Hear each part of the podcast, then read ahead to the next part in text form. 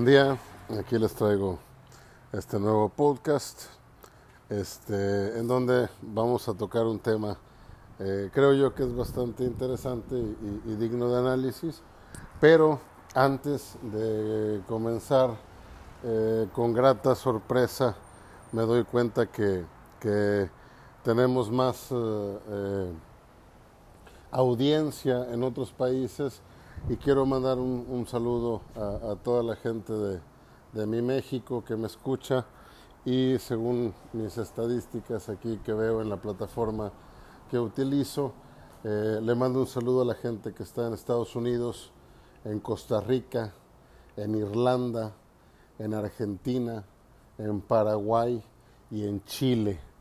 Toda esta gente que, que se, ha, se ha tomado el tiempo de, de iniciar alguno de, mis podcasts. Le agradezco mucho su, su tiempo y siempre con, pues con la esperanza o con el, el afán de que, de que encuentren algo de provecho en estos, en estos audios que les dejo. Hoy voy a tocar un tema que a lo mejor eh, pues les, les caerá un poquito mal a, la juventud, eh, el, cómo lo titulé o cómo lo estoy titulando, pero quiero que, que, me permitan explicar un poquito hacia dónde va este, este análisis. El, el podcast del día de hoy se llama El TikTok y la decadencia cultural. Este, no con esto quiero eh, satanizar a la red social. Entiendo que, que cuenta con, con, millones de seguidores en todo el mundo, pero sí la vez pasada, eh, viendo con, con, algunos de mis alumnos lo que se produce en esta red social, pues sí, sí me, me, me puso a reflexionar y me quedé pensando hacia dónde va la cultura, qué camino está tomando la cultura, qué peso tiene el día de hoy el arte y qué peso tiene el día de hoy el, el, el, producir algo de, de, arte, algo de provecho, algo que, que, que mueva los sentidos, que mueva a, los sentimientos de las personas y, y, en qué estamos parados el día de hoy con, con, esta, con esta nueva ola de, de expresiones. Uh, pues no me atrevo a llamarlas artísticas, expresiones eh, culturales que estamos teniendo el día de hoy en, el mundo.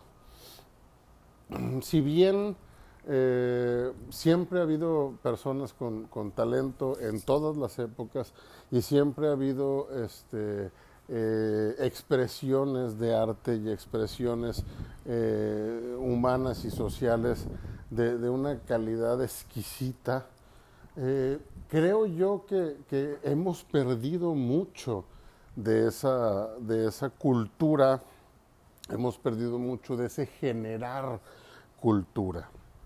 ¿A qué voy con esto?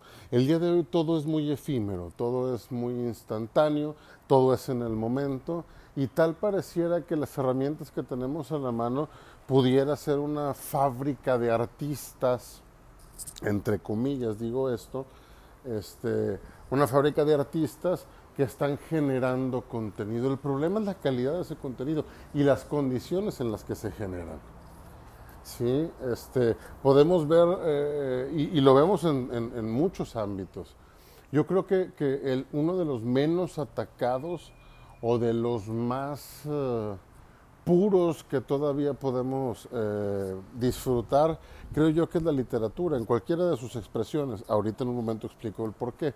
Pero, por ejemplo, hablemos un poquito de pintura. ¿Dónde queda eh, Van Gogh? ¿Dónde queda Picasso? ¿Dónde queda Dalí? ¿Dónde queda Da Vinci? ¿Dónde queda Miguel Ángel?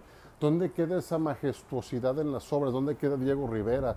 ¿Dónde queda Alfaro Siqueiros? ¿Dónde queda Frida Kahlo? Eh, eh, ese trazo del, del, pincel con el óleo irreversible daba una, una connotación de pericia y de, y de habilidad adquirida o innata eh, que evidenciaba la calidad del artista. Difícilmente hoy eh, vemos, vemos obras que se conviertan famosas, que se hagan famosas o se conviertan en algún ícono sin, eh, sin estar tocando fibras sociales que hagan revuelo a través de la provocación. Eh, dudo mucho que haya, que haya pensado en provocar algún sentimiento de polémica o de ira, por ejemplo, Da Vinci con, la Gioconda, con la Mona Lisa. Sin embargo, la expresión de su cara y el arte que está plasmado en, esa, en ese lienzo traspasa la naturaleza humana en cuanto a, a, preservarse en la memoria de la gente y logramos ver una obra que hoy por hoy es admirada todavía. Y estamos hablando de un pintor que, tomaba sus, sus, sus óleos con la, con la tecnología o la industria que existía en aquella época y empezaba a realizar sus trazos de una manera magistral. No, no menosprecio al, al, artista de hoy, pero por ejemplo tenemos una oleada de pintores o bueno, o de, de, de, dibujantes, por así decirlo, que se dedican a hacer obras, por ejemplo, en una tablet y hacen obras que dices tú, oye, es que el realismo es impresionante, es que el manejo de los colores, es que sí, nada más que veamos la facilidad que tienen muchos de esos, de esos eh, artistas de hoy en día. Estamos hablando que tenemos una aplicación que maneja capas en donde yo puedo estar haciendo un trazo en una capa y si no me gusta borro esa capa y agrego otra y yo puedo ir borrando y editando y borrando y editando, borrando y editando hasta que me salga el resultado que quiero. Eso era impensable en un óleo, un trazo mal dado y quedaba por la historia en ese lienzo. Entonces, esto que, eh, nos dice que no te podías equivocar. Entonces, habla de una pericia del pintor. Quisiera yo ver que alguno de estos artistas eh, digitales, que insisto, no niego que tengan su talento, pero no de esa forma que se cultivaba antes, un artista de estos digitales podamos seguir valorando y podamos seguir este, eh, eh, admirando con gran, con gran asombro su obra dentro de, de, ya no digo 500 años o 1000 años, dentro de los próximos 30, 40 años.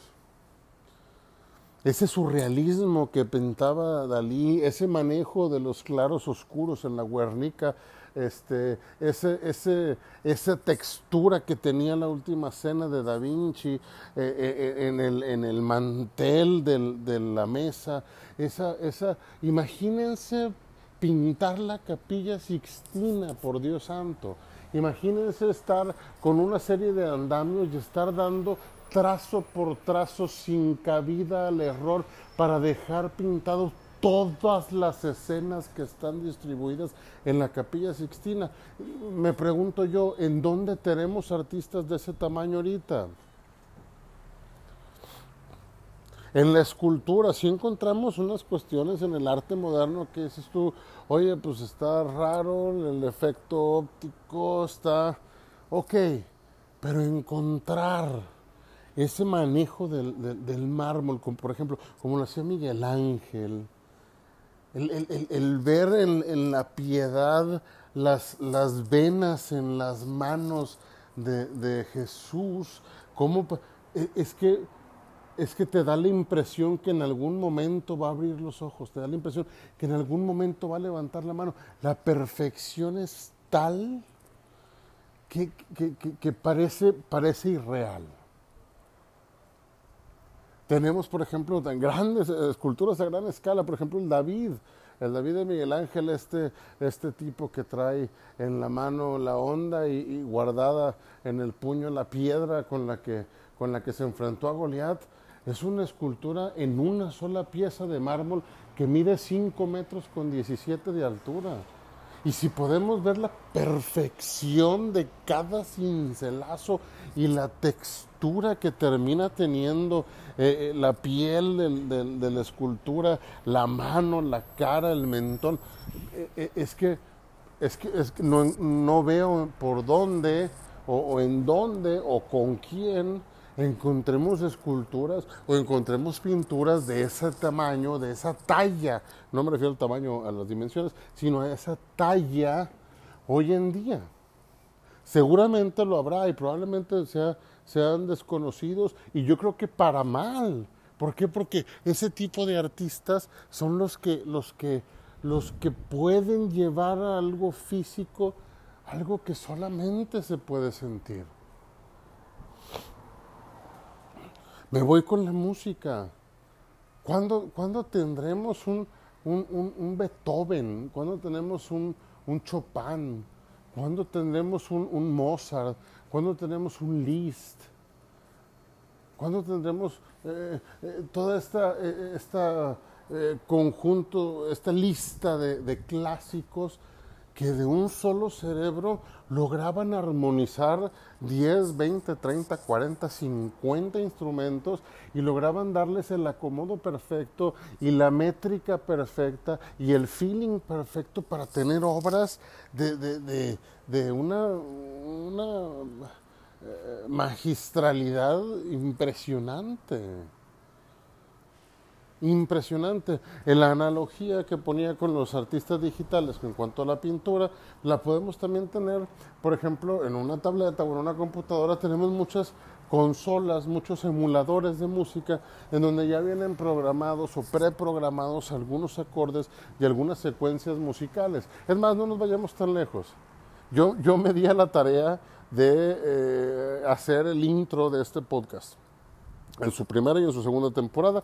Manejé un intro, en esta tercera temporada manejo otro. Y yo lo hice mediante una tableta. Y si bien eh, yo sé tocar la guitarra y sé tocar el piano, pues no tengo la pericia como para reunir, por ejemplo, en el intro de, este, de esta tercera temporada, para reunir a, un, a un, cuarteto de, de cuerdas y, y, darles la, melodía y, y, acomodarlos y sacar la primera, la tercera y la quinta y, y acomodarla. Pues no, o sea, no tengo esa habilidad. Sin embargo, lo pude hacer. Eso no me vuelve a mí músico. El problema es que ahorita podemos creernos músicos por utilizar una, una aplicación de estas. Y resulta que ya ah, con un ah, toque de un dedo podemos manejar una mezcladora, y a toque de un dedo podemos manejar un bajo, y a toque de un dedo podemos eslapearlo, y a toque de un dedo podemos tocar la guitarra eléctrica y la acústica y la electroacústica, y a pero, pero pues eso no, no es el tipo de artista que antes hacía esa música que es, eh, insisto, todavía hay quien lo haga, pero ese, ese, ese empuje creativo se ha perdido en gran medida. E inclusive en la cultura popular, o sea, no tenemos que irnos a los clásicos, en la cultura popular, ¿dónde vamos a encontrar un grupo como, hoy en día un grupo como los Beatles? Un grupo que grabó más de 250 canciones en donde las melodías no se parecen una contra la otra, en ninguno de los casos. ¿Dónde vamos a encontrar a un, Billy Joel? Billy Joel, que también tiene 12, 13 álbums y tiene composiciones en donde una contra la otra, oye, espérame, e, es completamente distinto. El tipo tiene una, genial, tiene una genialidad para, para componer y sacar melodías. Inclusive nos vamos, por ejemplo, a la música disco. Hoy encontramos en muchas reuniones, hicieron famosos los DJs y ciertamente tienen un sentido musical y, logran tener el oído para mezclar un sonido con otro y demás. Pero todo está generado con base a, máquinas, a sintetizadores, a mezcladoras, etcétera, etcétera. Podemos voltear a ver a un Chicago. Era música popular es una banda que tiene más de 35, 40 álbums y te está tocando metales en vivo y está componiendo sus armonías, y está componiendo sus melodías y, tiene sus, sus, varios tonos de voz y sus tres, cuatro tesituras en dos o tres cantantes. Y eso era la música popular. ¿Dónde lo encontramos ahorita? La música disco que parecía ser un poco simplona comparado con lo que venía un poco atrás en la música, con el big band y con todo este tipo de cosas. La música disco tiene, por ejemplo, algunos representantes como Tierra, Viento y Fuego, en donde tienes en el escenario a 10, 12 personas y están tocando en vivo.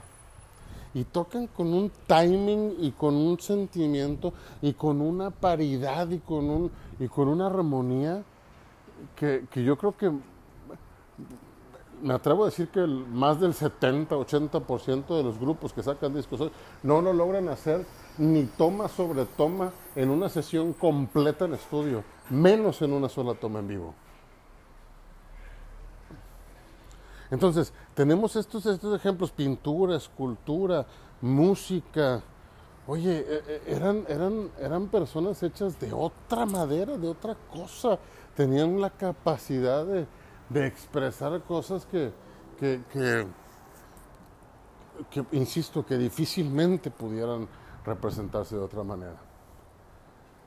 Y esos personajes y esos artistas se vienen a ser famosos gracias a la calidad de su trabajo.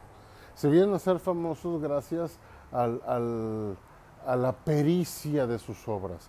Se vienen a ser famosos gracias al, a la maestría con la que esbozaban su arte. Y al final el reconocimiento viene por lo bueno que eres. Pero ¿qué está pasando hoy en día con esto que les comento de la pérdida de cultura? ¿Qué está pasando hoy en día en donde ahorita muchas de las celebridades se denominan influencers. ¿Qué es un influencer? Hay gente que le busca el significado muy rimbombante y dice, no, es aquella persona que gracias a su fama tiene el alcance de impactar, el alcance de impactar positivamente a un grupo de personas y la comunidad, etcétera, etcétera. Pues suena muy bonito, pero la mayoría de los influencers que me han tocado ver o que me han, me han mostrado algunos alumnos y demás, pues es gente que, que, con todo respeto, pero no, no, aportan gran cosa a la cultura. Tenemos mucha gente, en, en, por ejemplo, en YouTube, que se dedica a, hacer recopilatorios de videos en donde eh, eh, prohibido reírse y el que se ría pierde nivel legendario y pasan una serie de, de videos chuscos, editados, en donde te están llenando de la cabeza de información y las redes y el, bando el, ancho de banda de información con puros videos que, que, pues, ciertamente podrán hacerte pasar un pequeño momento de risa, pero sinceramente no aportan nada. Y esto está llenando los huecos de cultura que estamos teniendo en otras cosas, como en la pintura, como en la música, como, como en la escultura. El teatro, me faltó mencionar el teatro, obras magistrales, eh, inclusive el teatro actuado o el teatro cantado, y el cantado pudiendo ser eh, revista musical o pudiendo ser este, la ópera inclusive.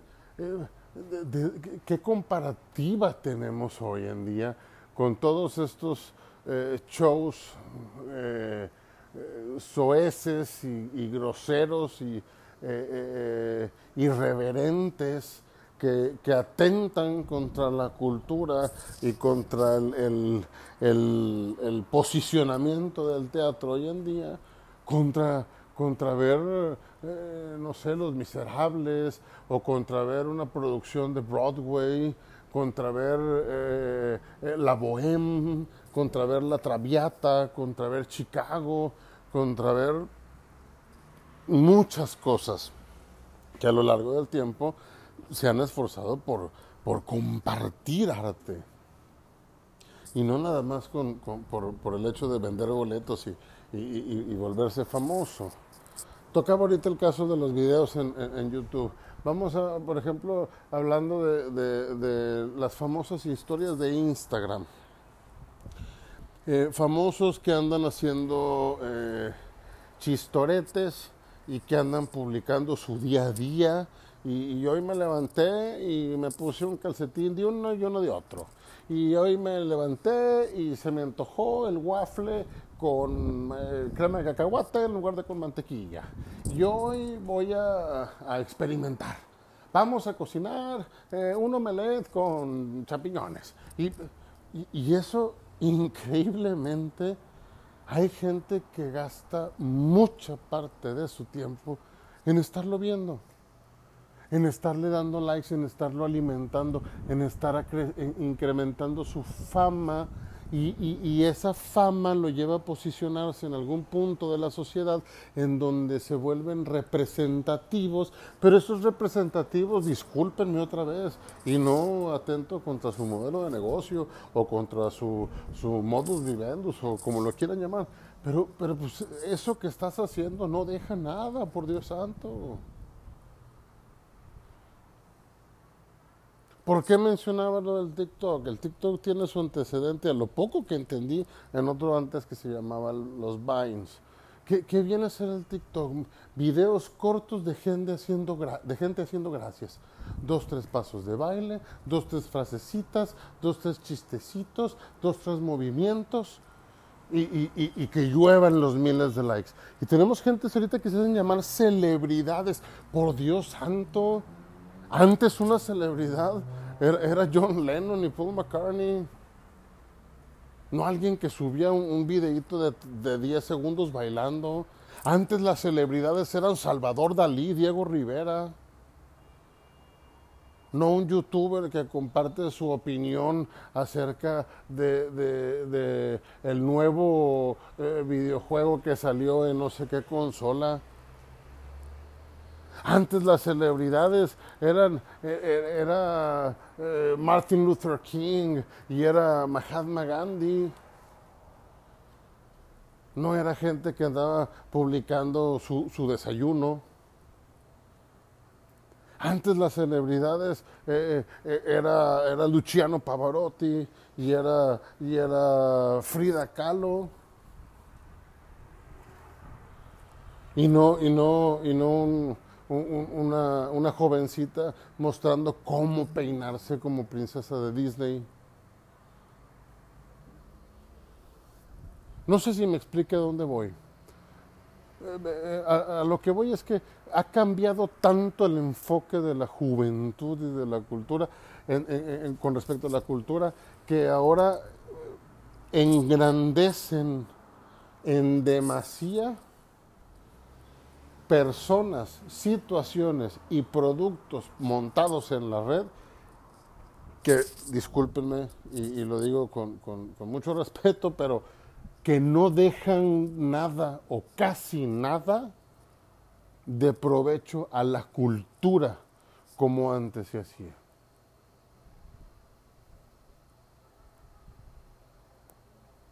No digo que no haya gente buena ahorita, no lo digo.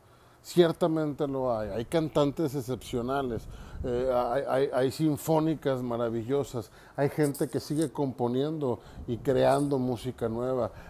hay pintores que, deberán de estar eh, utilizando viejas técnicas como el óleo, la acuarela, la espátula, eh, el carbón, el carboncillo, lo que tú quieras, y estar generando cuadros de muchísima calidad. El problema no es que no haya gente que haga ese tipo de cosas valiosas. El problema es que no se le está valorando. Y desafortunadamente estamos valorando otras cosas que no tienen por mucho ni la más mínima y remota calidad de lo que se tenía antes como banderas de cultura y veámoslo en el ambiente que quieras. Escultores, es más, desconozco el nombre de un escultor actual o contemporáneo de los últimos 30, 40 años que, que, reconocido por su obra, seguramente los hay, pero no alcanzan un ápice de fama. Pintores, no los encuentro. La música es es deprimente lo que, lo que está ocupando los primeros lugares en muchas de las radiodifusoras de muchas partes del mundo. Canciones ofensivas, canciones misóginas, canciones que incitan a la violencia, canciones que incitan a los vicios, canciones que están hechas eh, con con cajas de música, con sintetizadores, que no están tocadas por personas de carne y hueso, canciones que, que, pues que distan mucho de ser canciones. Y están vendiéndose por miles los conciertos y están vendiéndose por miles los, los uh, este, las reproducciones en las distintas eh, marcas de streaming que hay y están, y están dejando un hueco, insisto, un hueco en la cultura. Hay que engrandecer lo que realmente es cultura, lo que realmente es arte. Cuidemos nuestros patrimonios eh, de la humanidad. Incitemos la creación artística en los niños. Promovamos la música, la real música. Promovamos la literatura, promovamos la escultura, promovamos este, la pintura, promovamos todo esto que, que deja un legado positivo, que demuestra lo grande que puede ser el hombre y no nos dejemos llevar por una, cultura superflua, eh, hueca, vacía, sin sentido, que no hace otra cosa más que en lugar de pensar en dejar un legado en la posteridad basado en, la, en el arte y en la pericia de hacer las cosas de una manera magistral, en un grupo de, productos y de cuestiones que no tienen sentido y que carecen en, gran medida de un potencial artístico que pudieran en algún momento aspirar a dejar algo bueno. Aquí les dejo este podcast. Espero que sea de su agrado. Eh, y estamos escuchándonos pronto. Que estén bien. Essa luz.